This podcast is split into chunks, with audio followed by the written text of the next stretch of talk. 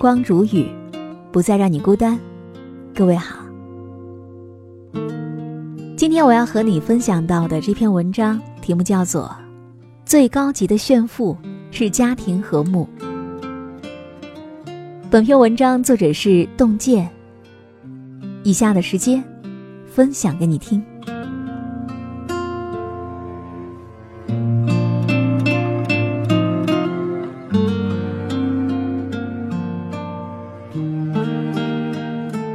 网上有人问：“幸福的家庭是什么呀？”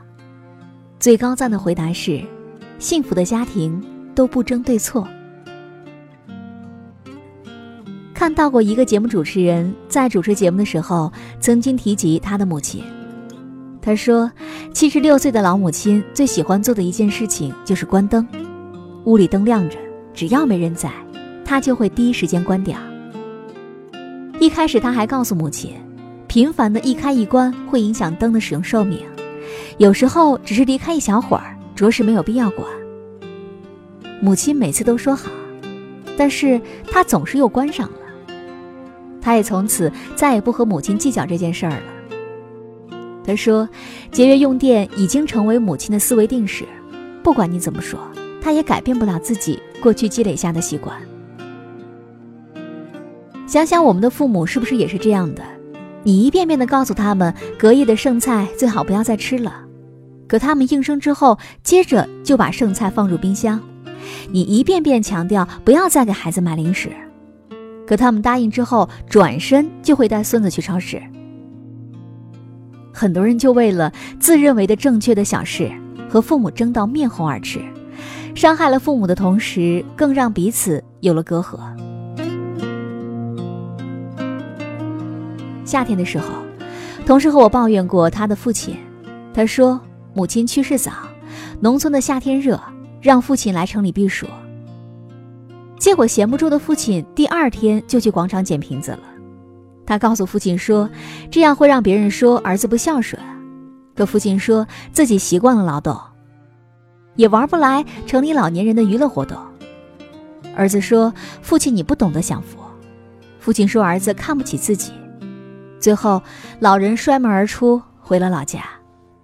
子女应该明白，即使父母的一些行为在你眼里不合时宜、有失体面，但是想一想，他们所处的生活环境，他们固有的生活习惯，这些小事儿也就不再是事儿了。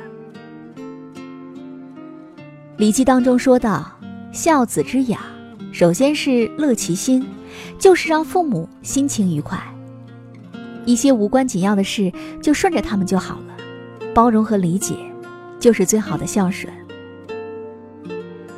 杨绛在《我们仨》当中说过这样的一件事：我和钟书在出国的轮船上曾经吵过一架，原因只为一个法文的读音。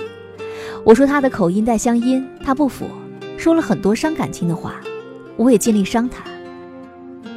然后我请同船的一位能够说英语的法国人公断。他说我对，他错。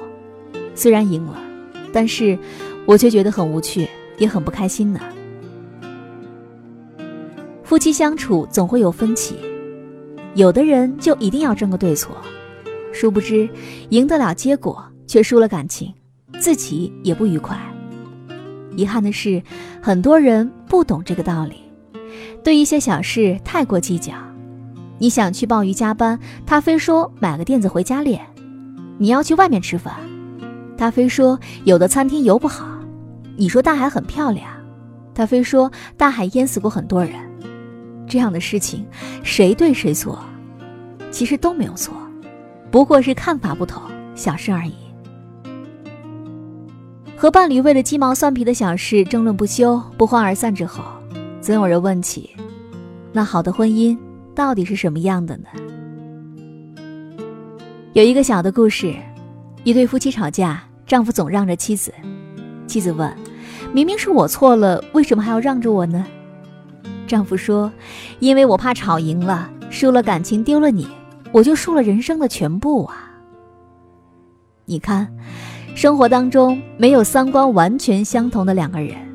家人之间总会有这样那样的不同，好的婚姻三观固然重要，但是比三观更重要的是你理解我，我理解你。遇到问题不剑拔弩张，能够心平气和的商量着解决。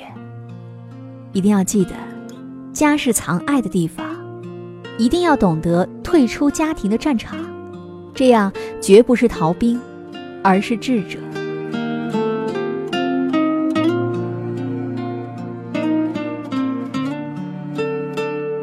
好了，我亲爱的耳朵们，今天就和你分享到这里。喜欢时光煮雨的声音，你也可以在喜马拉雅客户端以及新浪微博搜索 DJ 时光煮雨，关注更多精彩。如果你也有想对我说的话，也可以添加我的公众微信，微信搜索“倾听时光煮雨”这六个字的首字母，就可以找到我了。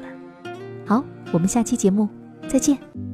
Someday we could be famous, driving round time all day. Someday we could be famous. Someday we could be famous, driving around LA, killing time all day. Someday we could be famous. Baby, I promise we'll leave the parties early. I'll still love you like nothing's changed. Baby, would you keep an eye out on me? I'll still need you to stay safe.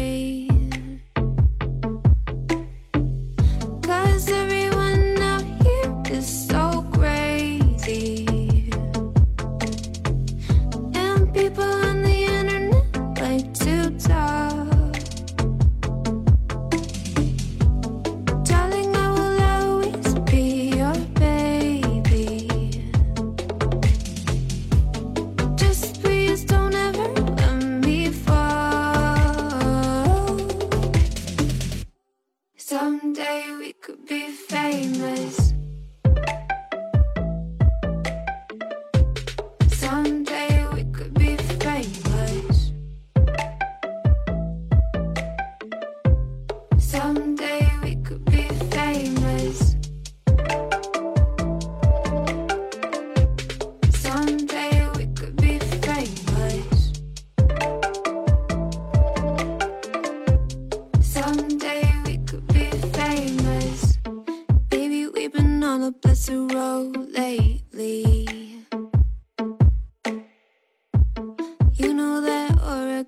feeling hella